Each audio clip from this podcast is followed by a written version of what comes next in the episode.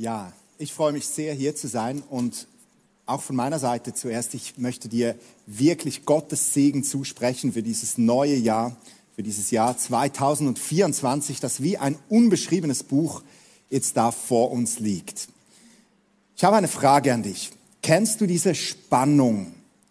Auf der einen Seite diese Versprechen von Gott, die wir in der Bibel lesen, zum Beispiel Jesus, der gesagt hat, ich versichere euch, wer an mich glaubt, der wird die Werke, die ich tue, auch tun. Ja, er wird sogar noch größere Dinge als diese tun. Und auf der anderen Seite die Realität. Ne? Oftmals auch dieser Frust, dass Dinge, die Gott uns verheißen hat, nicht so eintreffen, wie wir uns das vorgestellt haben. Kennst du das? Heute Morgen wollen wir über diese Spannung reden und wir wollen uns als Vorbild in der Bibel den Abraham zu Gemüte führen. Abraham ist ja bekannt dafür, dass er ein Glaubensheld war.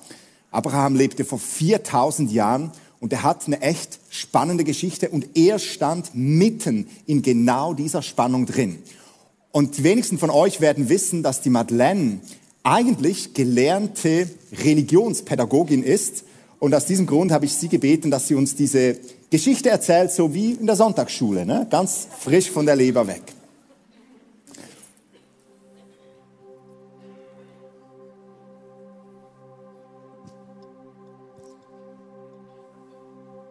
Abraham war ungefähr 75 Jahre alt.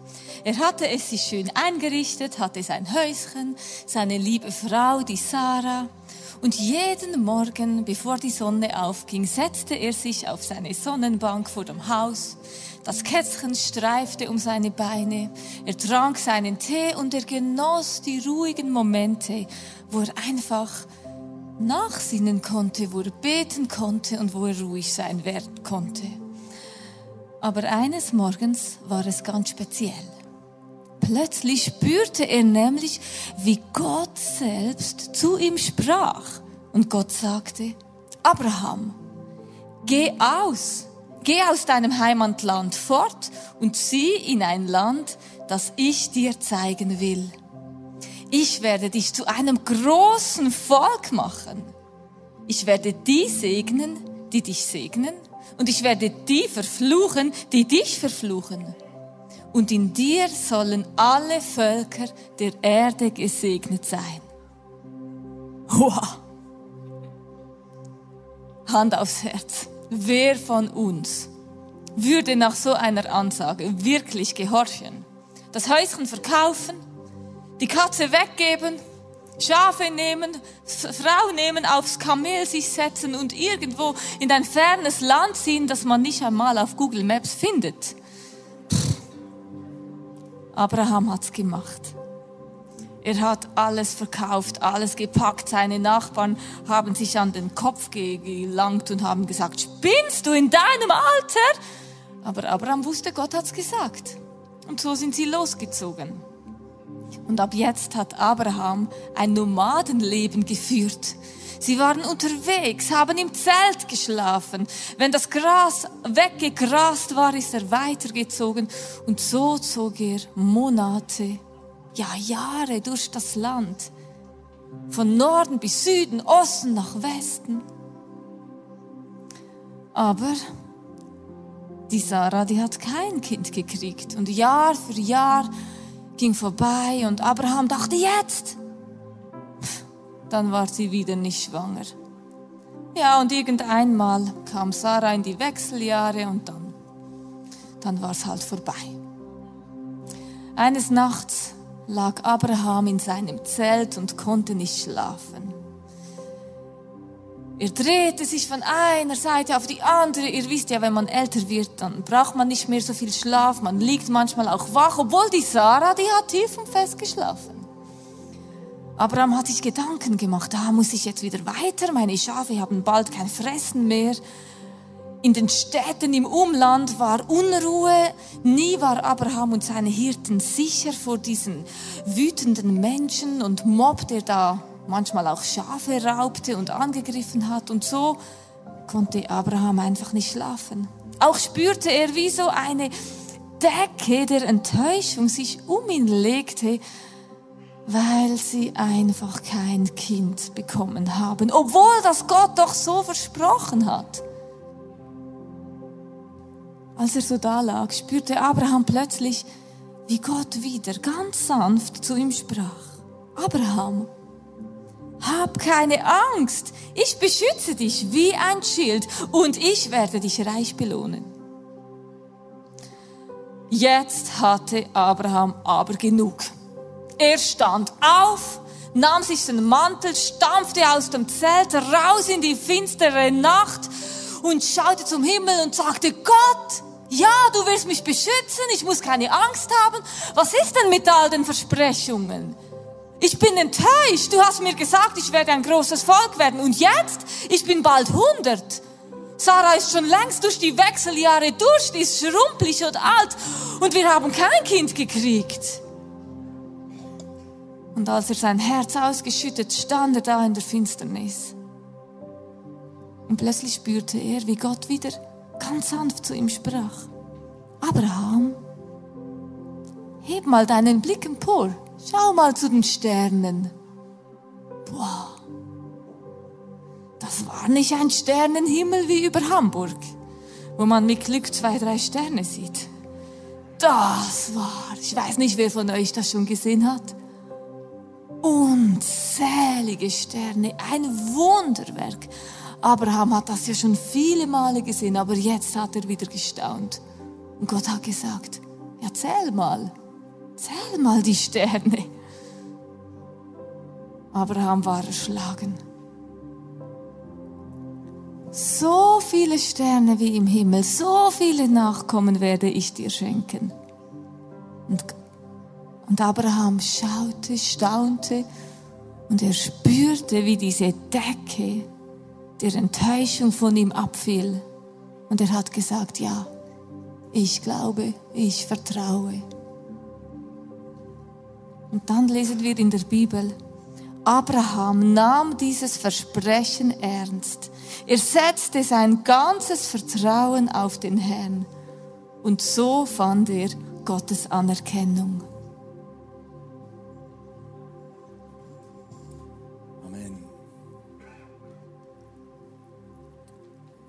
Hat Gott dir auch schon mal die Sterne gezeigt? Hast du auch schon mal diese Sterne gesehen? Hat Gott Versprechen in dein Leben hineingelegt? Verheißungen, Träume, Visionen, Sachen, die er dir versprochen hat, vielleicht auch in der Bibel? Was sind das für Sterne?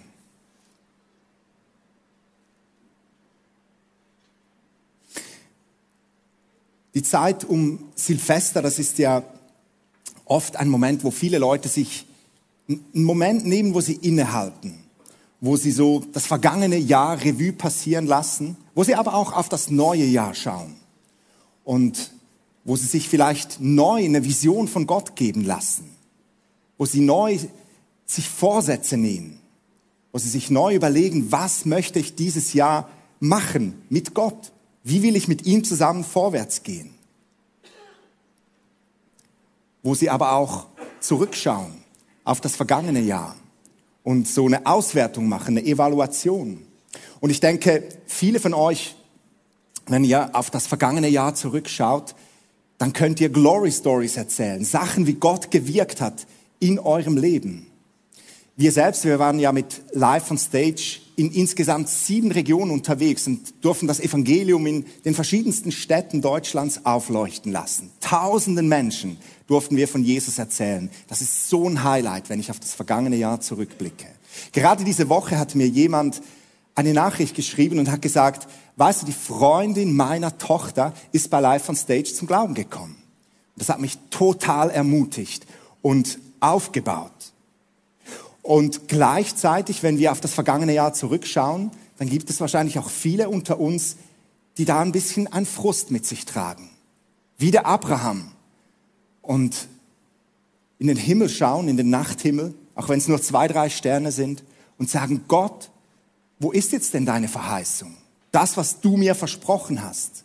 Wo sind deine Zusagen? Ich sehe das nicht. Ich sage euch das ganz ehrlich heute Morgen.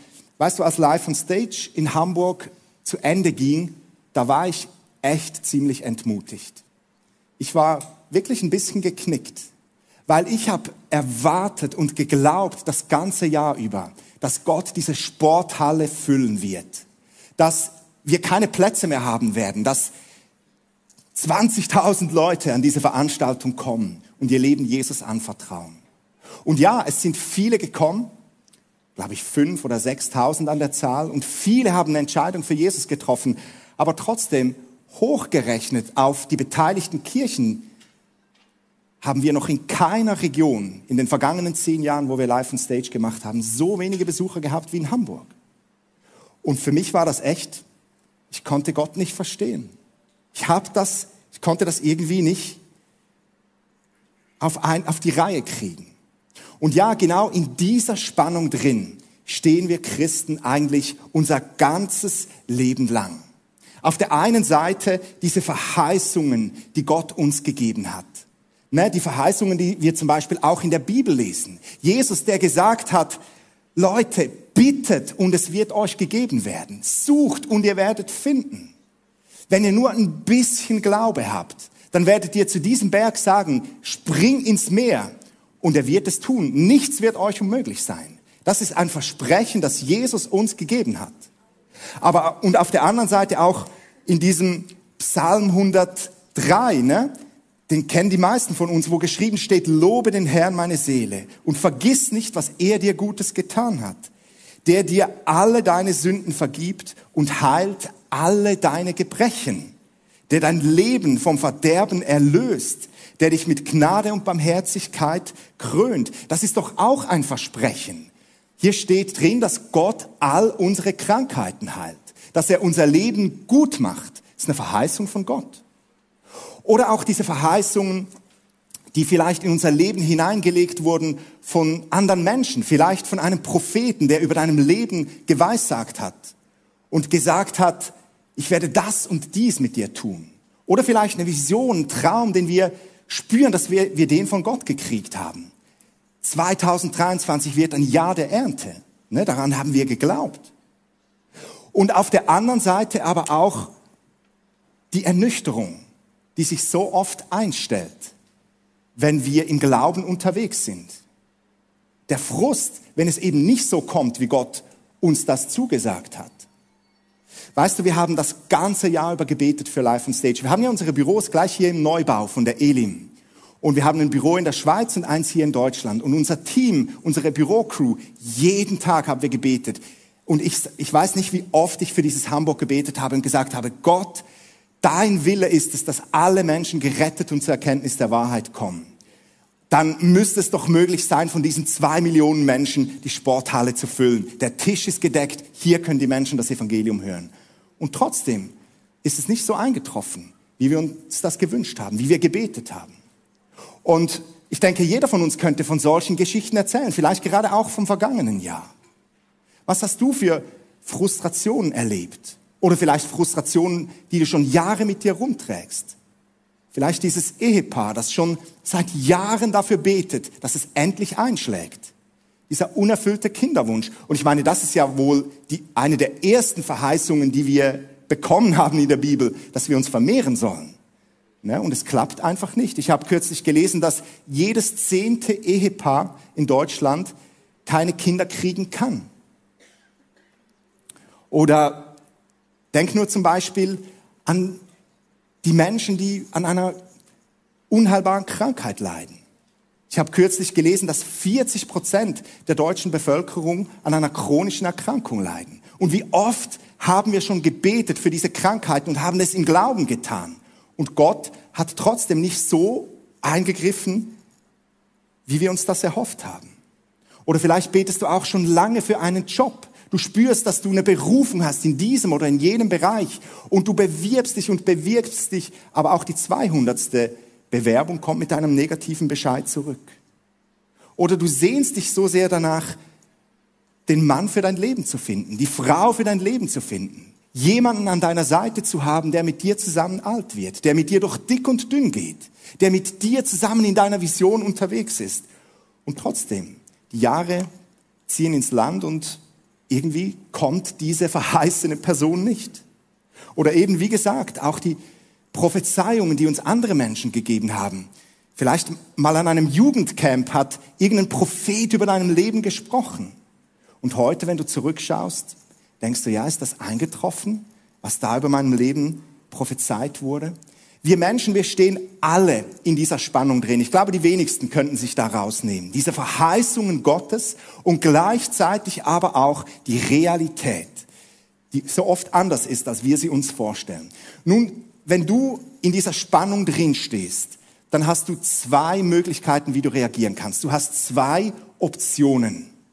Die eine Option ist, du wirst erwachsen. Jahr für Jahr nimmt dein kindlicher Glaube ab. Silvester für Silvester schwindet diese jugendliche Erwartungshaltung.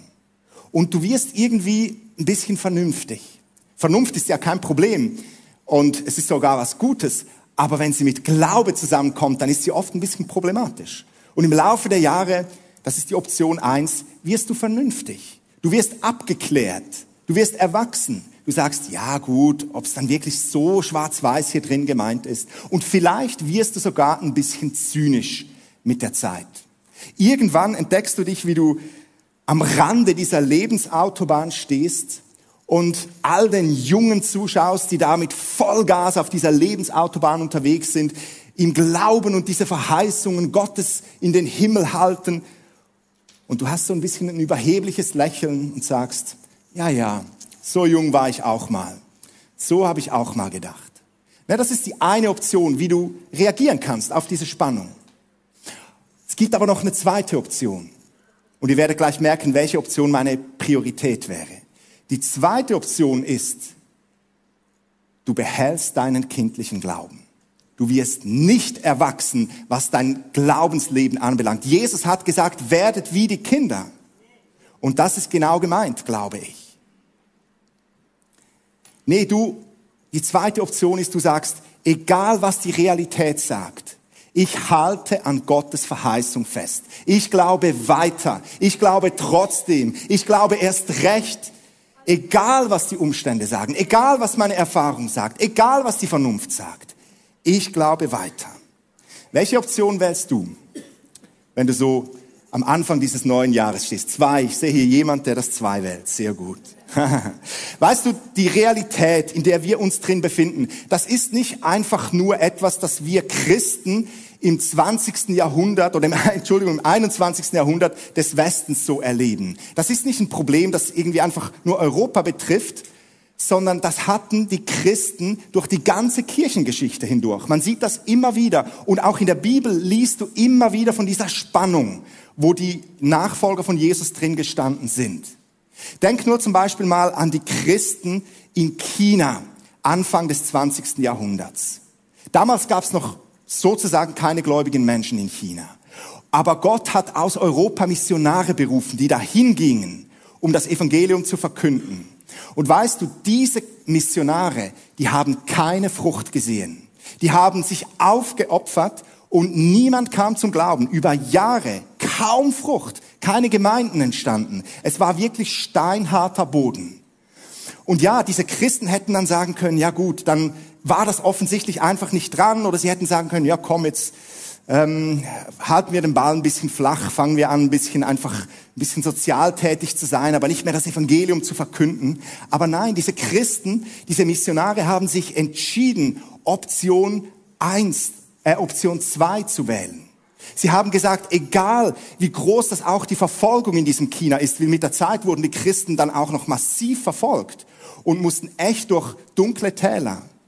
Aber die Christen haben gesagt, nein, ich wähle Option 2.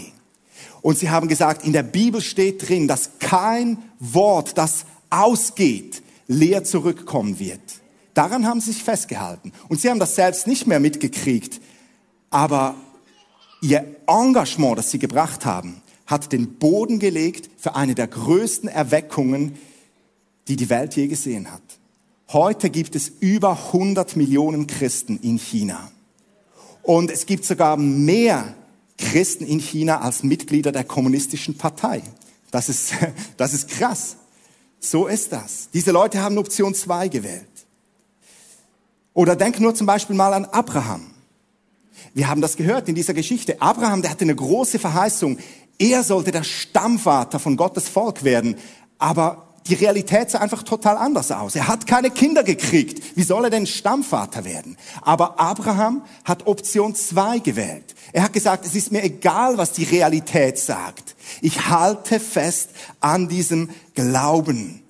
Und er hat das getan. Er blieb kindlich. Und so wurde Abraham tatsächlich zu einem Glaubenshelden. Heute noch ich habe das am Anfang schon gesagt, in der Bibel gilt Abraham als einer der Glaubenshelden. Und zum Beispiel der Paulus, der diesen bekannten Römerbrief geschrieben hat, der nimmt den Abraham als Beispiel dafür, dass wir aus Glaube heraus leben sollen. Lass uns das mal miteinander lesen, was da steht in diesem Römerbrief drin. Ich habe das euch auch hier auf Folie mitgebracht, damit wir lernen können von diesem Abraham. Da steht geschrieben, da wo es nichts zu hoffen gab, gab Abraham die Hoffnung nicht auf, sondern er glaubte und so wurde er zum Vater vieler Völker.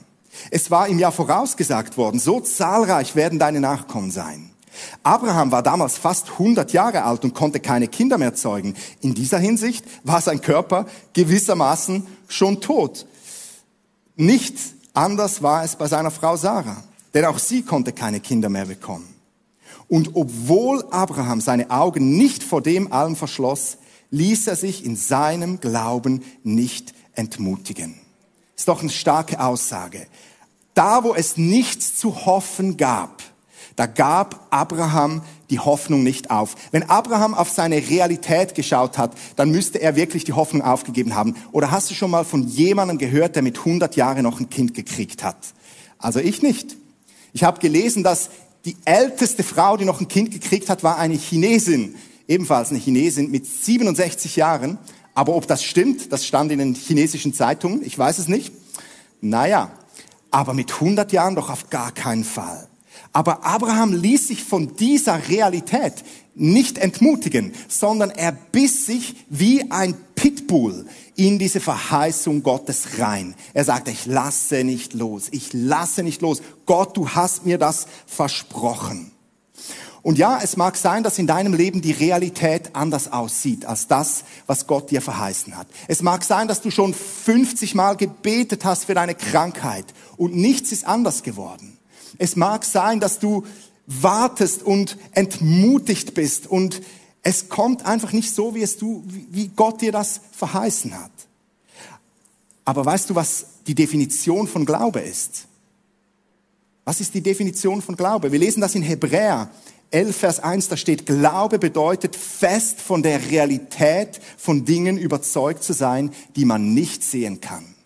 Glaube bedeutet fest von der Realität von Dingen überzeugt zu sein, die man nicht sehen kann. Deshalb möchte ich dich ermutigen, halte fest an deinem Glauben. Sei überzeugt von dieser Realität, die du vielleicht noch nicht sehen kannst. Sei überzeugt, beiß dich fest wie ein Pitbull. Lass deine Hoffnung nicht fahren. Werde nicht entmutigt. Lass dich nicht von den Umständen entmutigen. Tatsächlich glaube ich, die Entmutigung ist eine der größten Waffen des Teufels. Wir aus feurigen Christen Christen auf dem Abstellgleis machen kann, weil sie sich entmutigen lassen. Mach es wie der Abraham. Wähle Option zwei. Wie hat der Abraham das gemacht? Ne, jetzt sagst du vielleicht, ja, das ist einfacher gesagt als getan, aber wenn du meine Situation kennen würdest, lass uns mal schauen, wie der Abraham das gemacht hat. Der Text geht nämlich noch weiter. Hier steht geschrieben im Römer 4, Vers 20, statt die Zusage Gottes in Frage zu stellen, wie es der Unglaube tun würde, ehrte Abraham Gott, indem er ihm vertraute und er wurde dadurch in seinem Glauben gestärkt. Er war fest davon überzeugt, dass Gott die Macht hat, das, was er zugesagt hat, auch zu tun.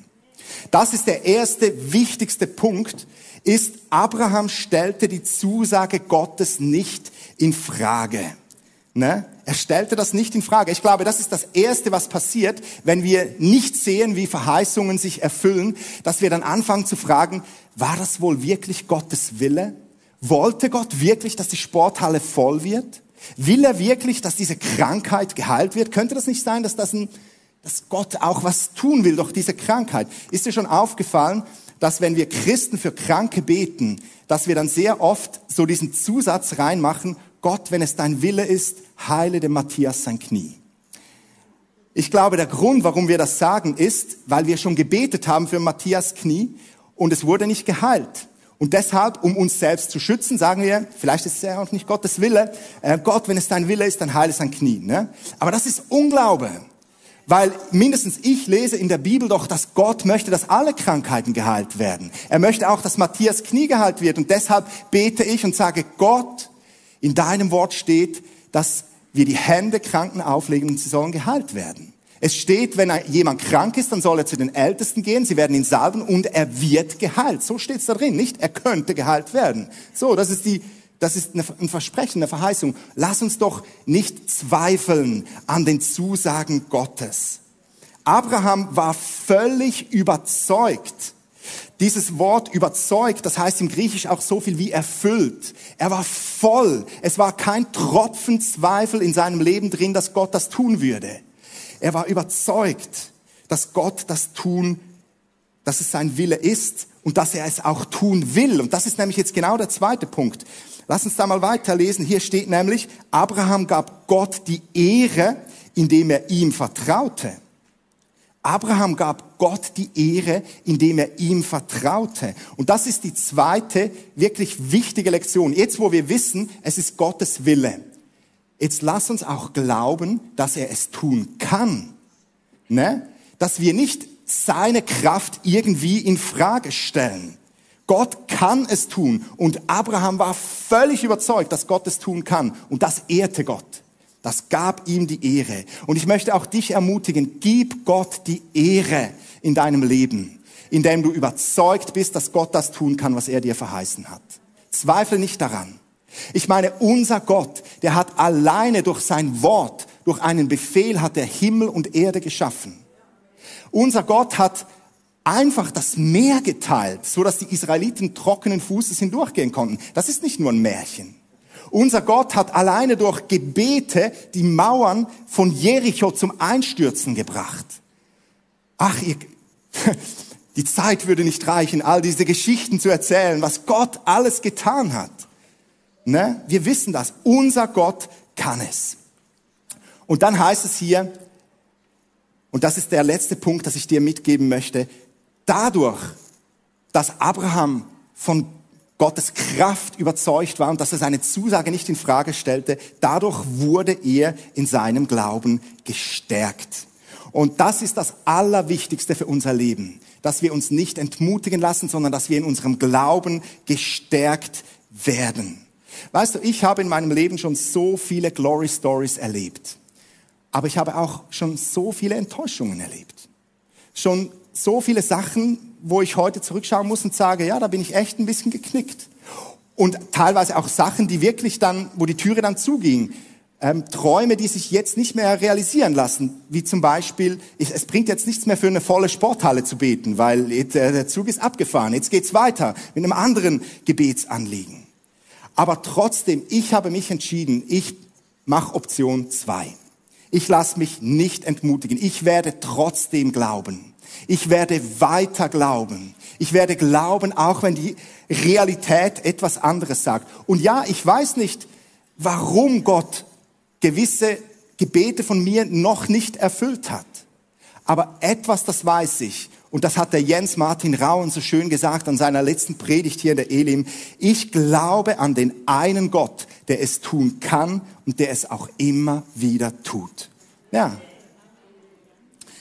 Mein, mein Vater, mein Glaubensvater, sagt man dem ja, glaube ich, mein ehemaliger Bibelschullehrer, der Heinz Struppler, der wurde bei seinem 60. Geburtstag gefragt, Heinz, wenn du heute nochmals 20 wärst, was würdest du anders machen? Und man muss dabei wissen, der Heinz Struppler, der hat in der Schweiz ungefähr alles gegründet, was man gründen kann. Er hat zum Beispiel das ICF gegründet, also der Leo Bicker war sein Praktikant.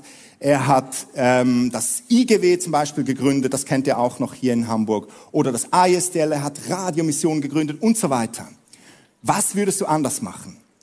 Und der Heinz, der sagte, wenn ich nochmals 20 Jahre wäre, ich würde noch mehr glauben. Weil alles oder vieles von dem, was ich angepackt habe im Glaube, das ist mir gelungen. Und als ich das gehört habe, das hat mich so ermutigt. Und ich habe mir gesagt, so will ich das auch machen.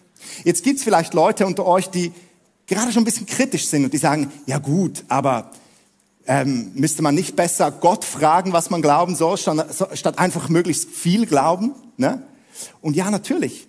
Ich mache das auch so. Ich frage Gott, was, was möchtest du von mir?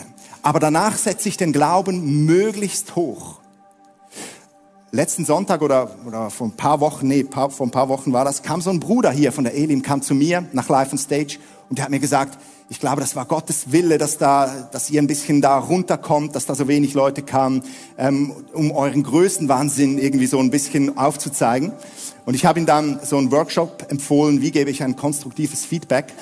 Aber naja, ich habe mir dann einfach gedacht, ja, es mag sein, weißt du, aber wenn ich eines Tages im Himmel stehen werde, ich glaube, dann wird Gott nicht mich zur Seite rufen und sagen, Gabriel, komm mal, und sagen, Gabriel, also, ich muss dir einfach sagen, du hast viel zu viel geglaubt in deinem Leben.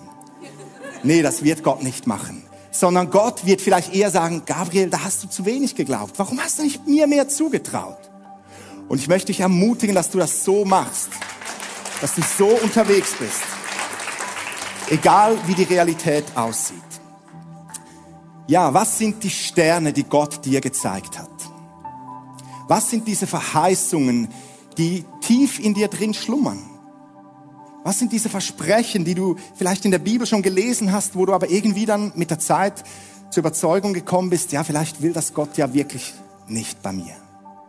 Was ist es? Ich möchte dich ermutigen, dass du diese Sterne jetzt definierst oder nur einen vielleicht. Und dann auf diese Karte draufschreibst. Wir haben euch jedem so eine Karte gegeben oder auf die Stühle gelegt. Und da kannst du diesen Stern oder diese Sterne aufschreiben. Schreiber solltet ihr auch haben. Und sonst geht die Nadine oder jemand vom Event-Team geht jetzt noch durch die Reihen, dann könnt ihr die Hand heben und dann kriegt ihr noch so einen Zettel, könnt ihr das da draufschreiben. Und danach wollen wir diese Sterne einfach Gott entgegenstrecken und sagen, ich glaube neu. Ich glaube trotzdem, ich glaube weiter, ich nehme das wieder auf. Lass uns da eine Minute Zeit nehmen und über diese Sterne nachdenken.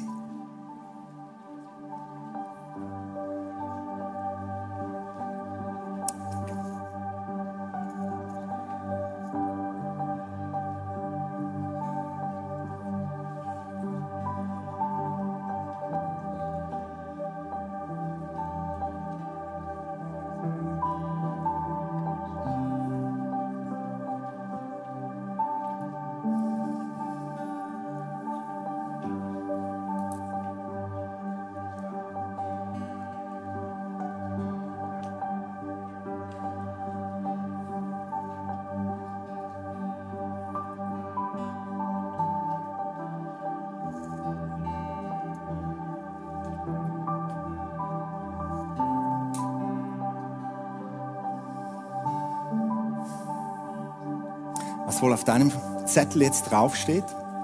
Das wäre ja spannend, ein bisschen zu hören. Du, auf meinem Zettel steht drauf, mit Jesus in die Stadien Europas. Lass uns nun miteinander aufstehen. Diejenigen, die das wollen, steht doch auf. Und dann halten wir Gott diesen Stern entgegen, diesen Zettel, wir halten ihn entgegen. Und dann werden wir miteinander beten und Gott einfach ganz neu sagen, dass wir glauben, dass wir erwarten, dass wir ihm Großes zutrauen. Jesus Christus, ich danke dir von ganzem Herzen, dass du auf diese Erde gekommen bist, um uns mit Gott zu versöhnen. Danke, dass du uns den Weg zu Gott freigemacht hast, dass du uns zu Kinder Gottes gemacht hast, zu Erben und ich danke dir auch für all diese Verheißungen, die in deinem Wort drinstehen, für diese Versprechen, die du uns gemacht hast. Ja, und du warst nie liberal, du warst nie moderat, du warst immer klar. Schwarz-weiß, so warst du. Und wir halten dir jetzt diese Versprechen entgegen und wir sagen, wir wollen neu glauben, dass diese Verheißungen von dir sind. Wir glauben, dass deine Verheißungen wahr sind. Und wir glauben, dass du deine Verheißungen tun kannst. Wir wollen dir neu glauben. Wir glauben dir neu. Wir glauben, dass du Kraft hast, das zu tun, was du versprochen hast.